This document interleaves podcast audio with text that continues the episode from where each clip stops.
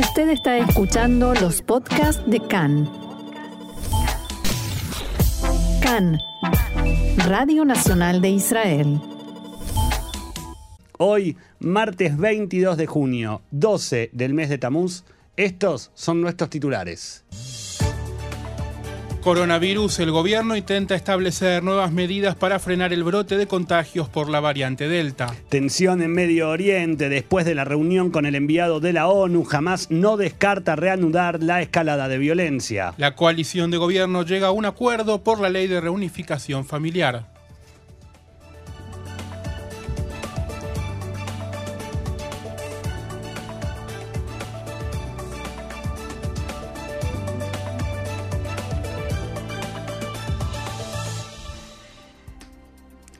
Diego, ¿le parece que comencemos? Hace mucho tiempo que no comenzamos con este tema. No, no sé si, eh, por supuesto, no alegrarme, pero me da como un poquito de miedo volver a comenzar el programa hablando de coronavirus, ¿verdad? Y así como estamos preocupados nosotros, también en el Ministerio de Salud continúa el temor a una propagación generalizada por la variante India o Delta del coronavirus. Según las últimas actualizaciones, por primera vez en más de dos meses, Israel ha vuelto a registrar una cifra mayor a los 100 casos de infectados en un día y desde el gobierno apresuran medidas para frenar lo que podría ser un posible aumento mayor. Tal como informamos en nuestro programa de ayer, se prevé un refuerzo en el control de acceso al país y sobre todo un aumento en la cantidad de puestos para tomar pruebas a los recién llegados. Además, entre otras cosas, las autoridades locales de Modín y Viñamina volvieron a recomendar a los habitantes de ambas ciudades el uso de barbijos para prevenir nuevos contagios. Ahora bien, como siempre decimos, todo lo referido al coronavirus, sobre todo en Israel, es muy dinámico y desde que terminamos nuestro programa de ayer, hubo más novedades sobre este tema. Exactamente, Diego. Ayer por la tarde, después, minutos después de que nosotros terminamos nuestro programa, el coordinador de lucha contra el coronavirus, profesor Nachmanash, que continúa por el momento siendo el coordinador del programa de lucha contra la enfermedad, informó varios puntos a tener en cuenta. Por un lado, la recomendación desde el Ministerio de Salud de reducir al máximo la entrada al país reducir al máximo la entrada al país. Ayer estábamos hablando, y hasta ahora se viene hablando, de que el próximo primero de julio se abre la, eh, la, entrada al turismo a nivel mundial hacia Israel. En este momento, el, eh, Ministerio de Salud recomienda que se reduzca. De esta manera lo que hace es, se busca limitar la entrada de pasajeros y por consecuencia bajar la cantidad de posibles casos.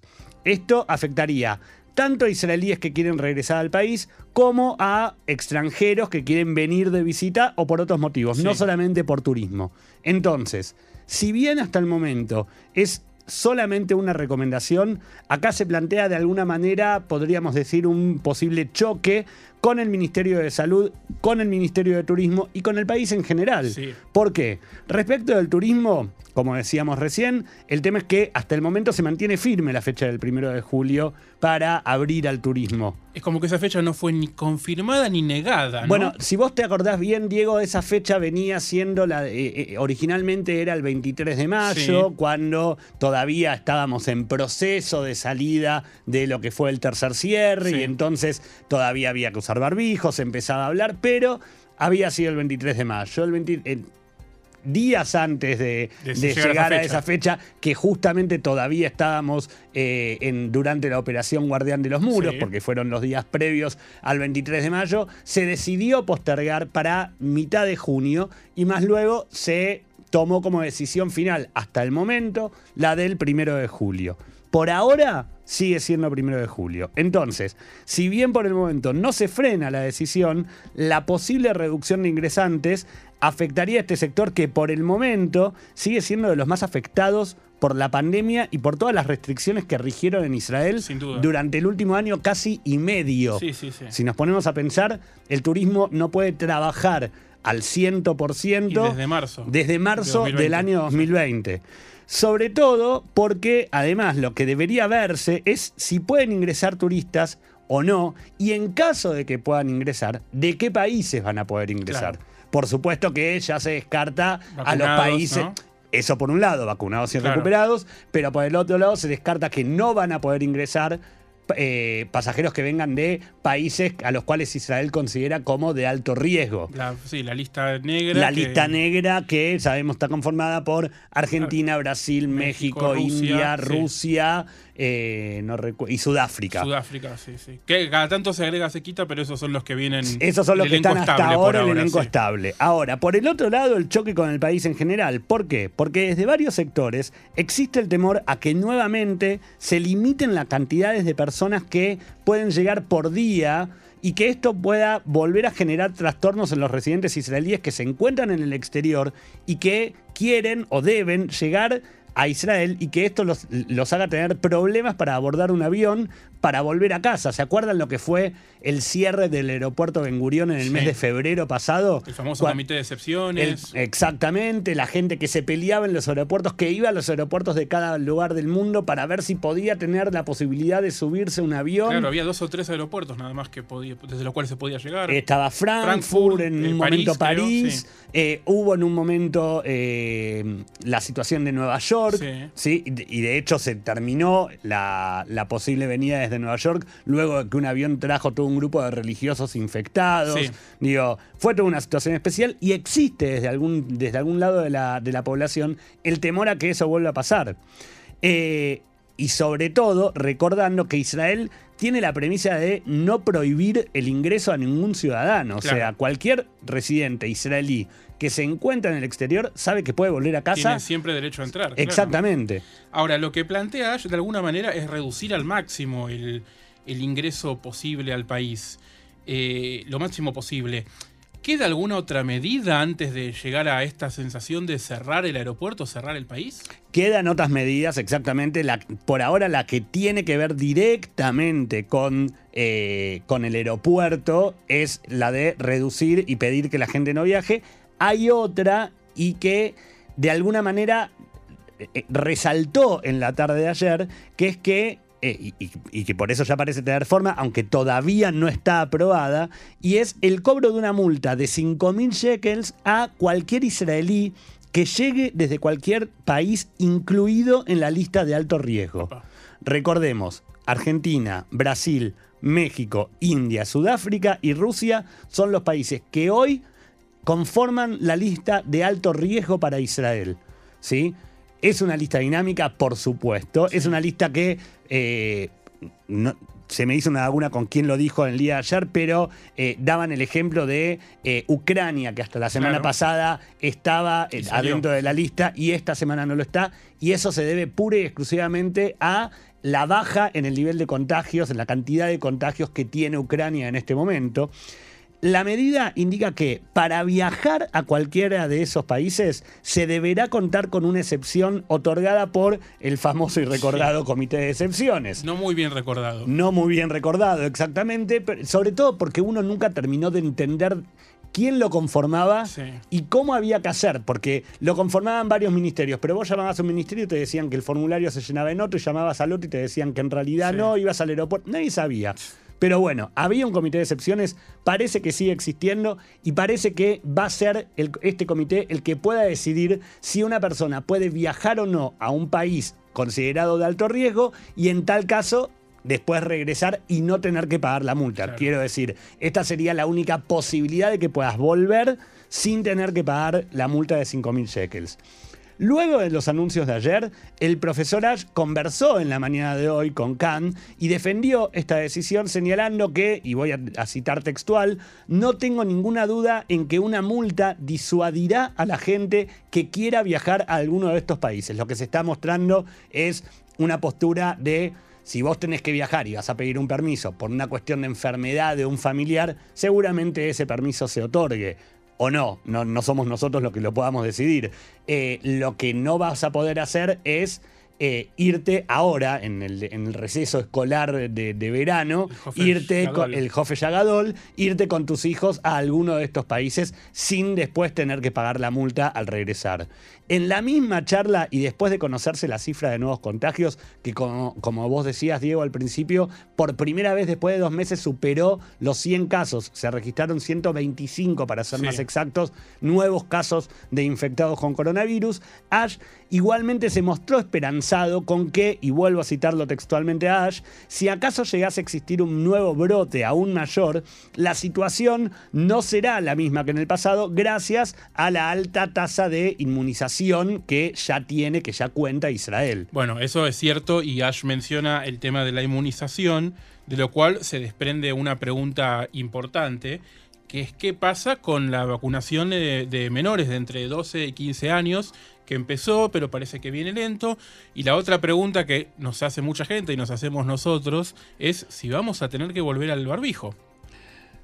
Qué pregunta difícil. De- debería decirte ni. No sabe, no lo sabe nadie. Roxana nos diría so. So. Exactamente. Vamos por partes. Sobre Claro. la vacunación 12 a 15 años, el gobierno está lanzando una campaña de recomendación, podríamos decirla que agresiva, Sí. digo, para realmente concientizar eh, no solamente a los niños, sino a los padres de estos niños, que son los que en definitiva deciden sobre el cuerpo de sus hijos, dado que son menores de edad. Claro. eh, para que realmente vayan a vacunarse. ¿Se acuerdan que ayer hablamos de la intención de multar a estos padres que decían no vacunar a sus hijos? Ahora, igualmente, más allá de esa idea de la multa, desde el Ministerio de Salud informaron que van a promover campañas pa- dirigidas directamente a los niños para crear concientización en estos a que quieran vacunarse. Claro, que de todas maneras, en cualquier caso, tendrán que convencer a los padres. porque- Exactamente, pero bueno, evidentemente uno sabe que cuando quiere conseguir algo de un niño, tratando de convencerlo eh, en cuestiones de marketing, todo se puede. Sí. Eh, hasta el momento, con lo que vos preguntabas respecto de eh, la lentitud en Sí. la campaña de vacunación, Israel habla de una, un grupo etario de aproximadamente 100.000 chicos para, aptos, habilitados para vacunarse. Sí. Es verdad que venía lento. Cuando surgió, y se, se acuerdan que lo charlamos ayer, cuando surgió la idea de la multa, repentinamente Maccabi comunicó que en un solo día había tenido 2.500 pedidos de turnos. Sí. Lo que se informó ahora es que hasta el momento ya se han inoculado más de 28.000 niños, lo que representa un poquito más de un cuarto de la población habilitada. Ash, en la misma conversación con Khan hoy a la mañana, decía que si acaso se llegase a un 50% de la población habilitada vacunada, esto ya indicaría un buen panorama por parte del gobierno. Sí. Respecto de los barbijos, Sí. querido compañero mío, el ministerio está eh, considerando nuevamente recomendar el uso de las mascarillas en interiores. Interiores es todo. Interiores es oficinas, es transporte público, son centros comerciales, es el aeropuerto de Ben Gurión y sobre todo, y lamento dar esta noticia, son las escuelas. Sería como estábamos antes del 15 de junio, más o menos. Exactamente, exactamente. Lo que hoy tiene que discutir el gabinete, que quedaron en discutirlo hoy y se prevé que debería estar ocurriendo, si, si no se reunieron ya porque están escuchando nuestro programa, lo harán a las 3 de la tarde, Sí. eh, es si la recomendación regirá para todo el país o solamente para los lugares donde ya se han registrado un incremento de los casos. Recordemos que el rebrote comenzó a finales de la semana pasada en Modillín y Viñamina y este último lugar ya contaba a última hora de ayer con más de 90 casos verificados, confirmados y más de 980 personas aisladas en Viñamina. ¿Algún lugar más que, que tenga algún tipo de información en ese sentido? O... Esto, esto lo puedo dar como, como padre Sí. directamente porque me acaba de llegar un mail hace media hora del colegio de mis hijos. Sí. La, lo que la ciudad de Kfarzaba se suma a la necesidad de volver a, a- a utilizar barbijos en los colegios porque aparecieron, tres, aparecieron casos en tres escuelas de la ciudad de Kfarzaba, por lo cual la IRIA, la municipalidad de la ciudad, ya envió un mail a todos los colegios y estos los reenviaron a todos los padres, indicando que a partir de mañana los chicos tienen que volver a utilizar barbijos en, adentro de las escuelas, en todo el ámbito de las escuelas, y que por el momento esto no va a ser solamente hasta el 30 de junio próximo que finalizan las clases, sino que en las Keitanot y en los Tsaronim, o sea, en las, en las colonias de vacaciones Claro. que transcurren adentro de las escuelas, los chicos hasta el momento también van a tener que utilizar barbijos. Y eso probablemente vaya dependiendo de las municipalidades hasta que haya una normativa. Salvo, General. exacto, salvo que el gobierno en algún momento decida que volvemos todos a utilizar barbijo y esto no va, a- no va a afectar solamente a los niños, sino que debería afectar a la población en general. A la luz de las crecientes preocupaciones en el país por una posibilidad de un rebrote de coronavirus, el ministro de Defensa Benny Gantz dijo que es posible que tenga que retrasar el cierre planificado del grupo de trabajo militar que estaba conformado al respecto. Según la oficina del Ministerio de Defensa, a la luz de los datos, Gantz ordenó al ejército prepararse para posponer el cierre de la unidad ELA que es responsable de las investigaciones epidemiológicas y coordina las investigaciones en las ciudades que tienen brotes.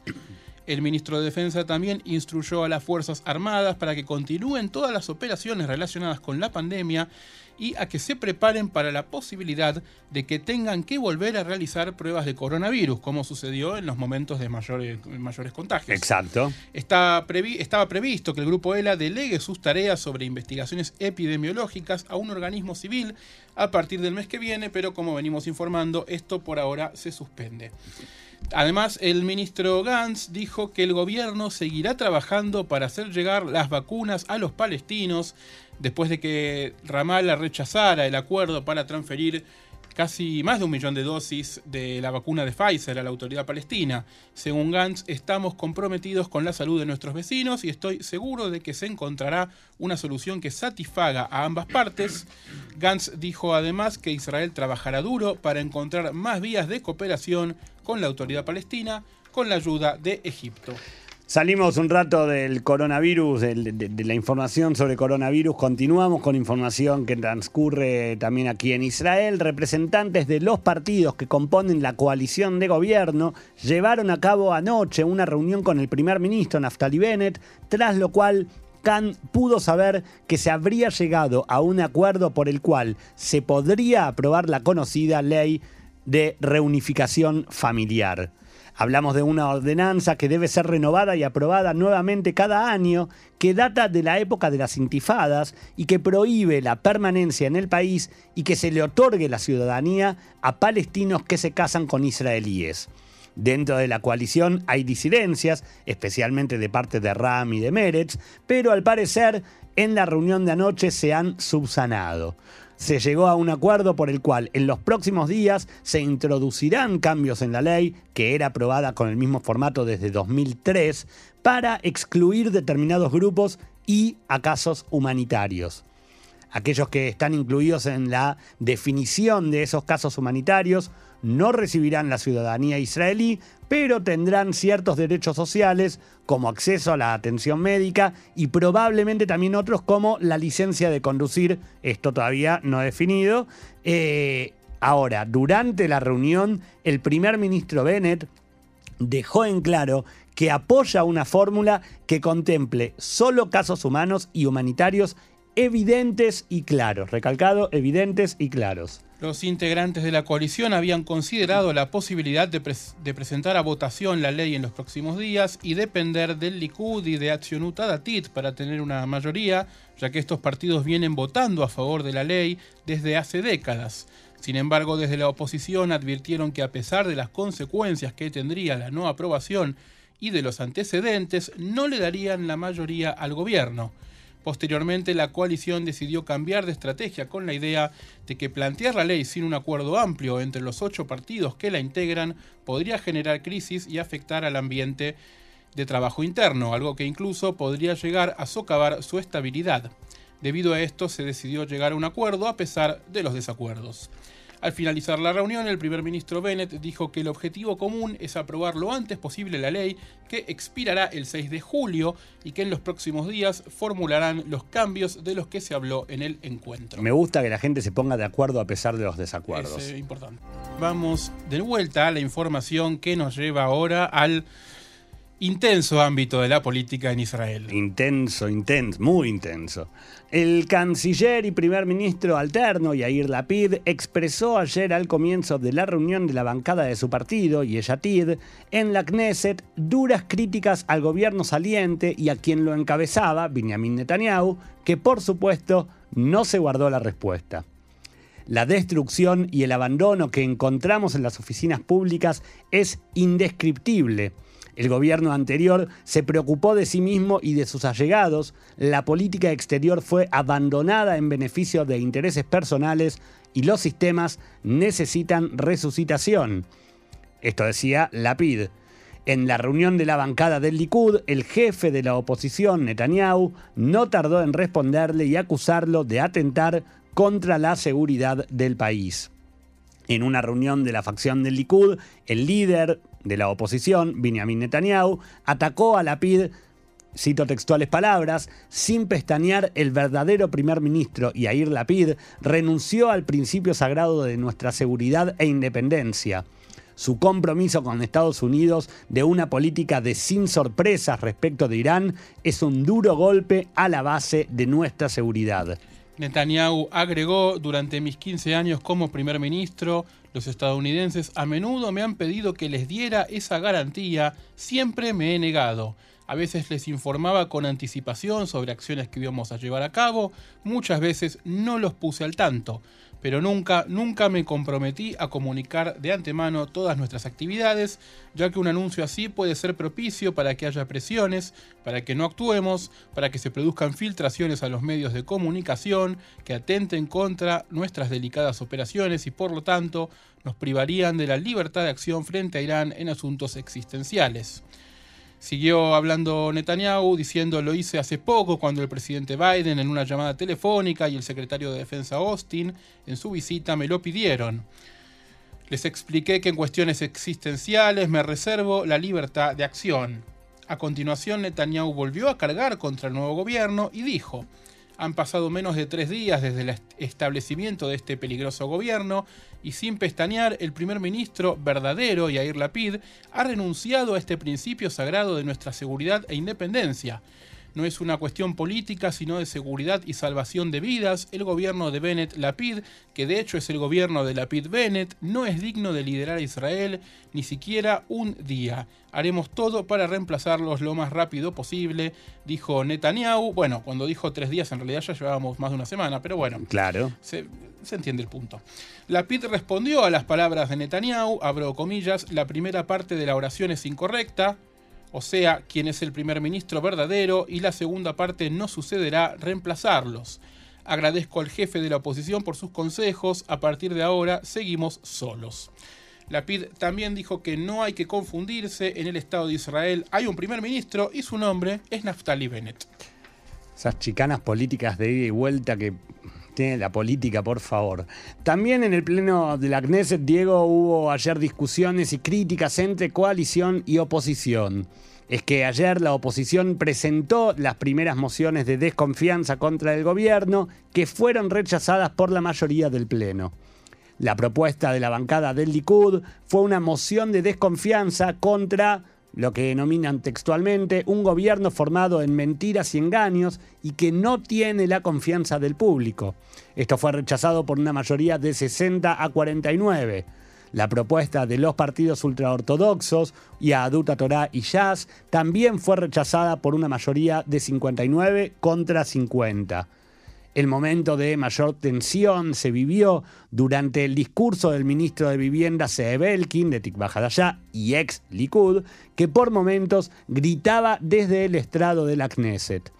Entre otras cosas, Elkin le dijo a Netanyahu, abro comillas, cuando generas un discurso de odio y provocación, eso es legítimo, pero cuando los demás piensan de manera diferente y te critican, es ilegítimo. Cuando hay manifestaciones junto a la residencia del primer ministro es ilegítimo, pero cuando tú, con dinero del Likud, envías matones a mi casa y a la de otros compañeros para despertar a una niña de 5 años a las 11 de la noche y asustarla, para ti eso es legítimo. Elkin continuó. Netanyahu, cuando después de las elecciones tu partido no era el más grande y de todos modos formaste gobierno, le explicaste a todos que el derecho democrático a formar gobierno lo tiene quien logra la mayoría en la Knesset y que eso es legítimo. De pronto ya no es legítimo. El problema es que ya no eres primer ministro. Esa es la cuestión. Para poder formar gobierno, estuviste dispuesto a aceptar a alguien con seis escaños tan solo no a alguien del Likud. Continuó el ministro Elkin cuando le propusiste a Bennett ser el primer ministro en rotación con seis escaños, o a Guido Sar con el mismo número, o a Benny Gantz con ocho, era legítimo. Ahora que no estás en el gobierno, es ilegítimo. Cuando algo sirve a tus intereses, incluso si tienes intenciones de mentir y engañar, entonces por supuesto es legítimo. A tu entender, lo que sirve a tus intereses es legítimo y lo que te saque del poder siempre será ilegítimo. Elkin le dijo a Netanyahu que todo el pecado de este gobierno es que no te sirve a nivel personal porque te rechazó y podía haberse formado un gobierno diferente si solo hubieses dado un paso al costado y dejado el lugar a algunos de los miembros de tu partido. Cuando mantuviste conversaciones con Ram y le rogaste a Smotrich que lo aceptara, eso era legítimo, querías con todas tus fuerzas formar ese gobierno, pero ¿qué se va a hacer? ¿Qué se puede hacer? Fracasaste. Si bien nos abriste el camino, mandaste enviados a los medios para convencer a la opinión pública de que es legítimo formar gobierno con Ram, pero donde tú fracasaste, nosotros triunfamos, esa es la historia, y ahora no es legítimo porque te manda a la oposición. Es hora de que empieces a admitir la realidad, a respetar la decisión del votante de la Knesset y a entender que esta vez la gente decidió lo contrario y que tu estatus ha cambiado después de 12 años como primer ministro, te has convertido en líder de la oposición. Por último, Elkin se dirigió a la ex ministra Miri Regev y le dijo, cuando te escucho desde los asientos de la oposición, duermo bien por la noche.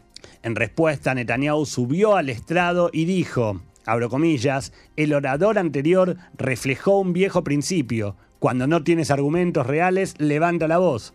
Todos saben cuánto Elkin se preocupa por el Estado y cuánto se preocupa por sí mismo.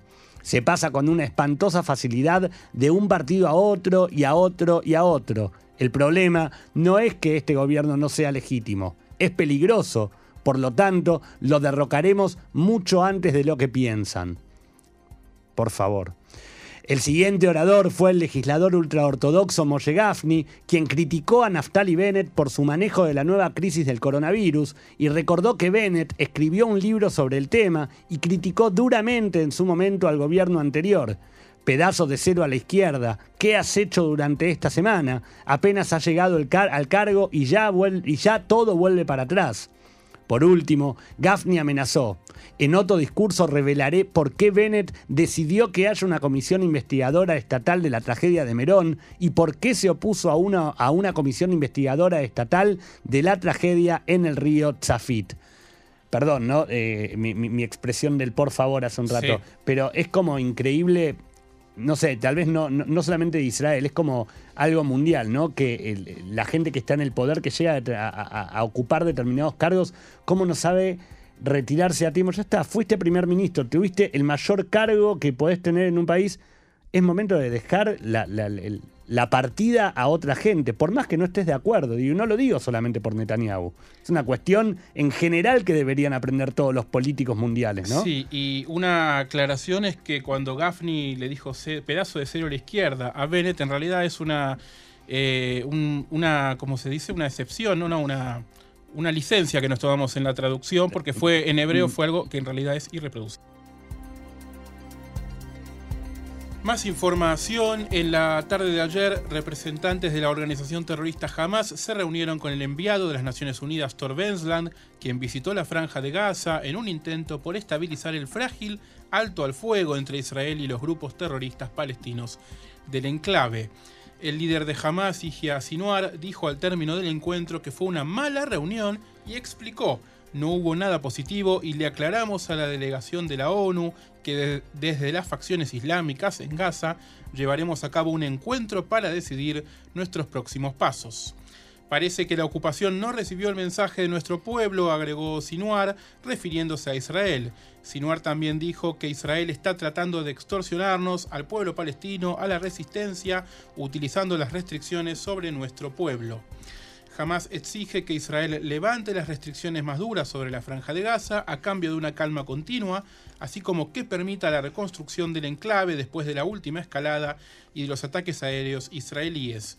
Desde el final de la operación de Guardián de los Muros, Israel mantiene restricciones más estrictas de lo habitual. El ministro de Defensa Benny Gantz declaró en estos días que no habrá levantamiento total de las restricciones hasta que dos civiles israelíes y los cuerpos de dos soldados retenidos por Hamas sean devueltos al país. Fuentes de las facciones palestinas en Gaza dijeron hoy al diario libanés Que la respuesta de Hamas a la postura israelí es de una negativa total y recalcaron que le comunicaron al mediador de la ONU que las posibilidades de deterioro aumentan día tras día.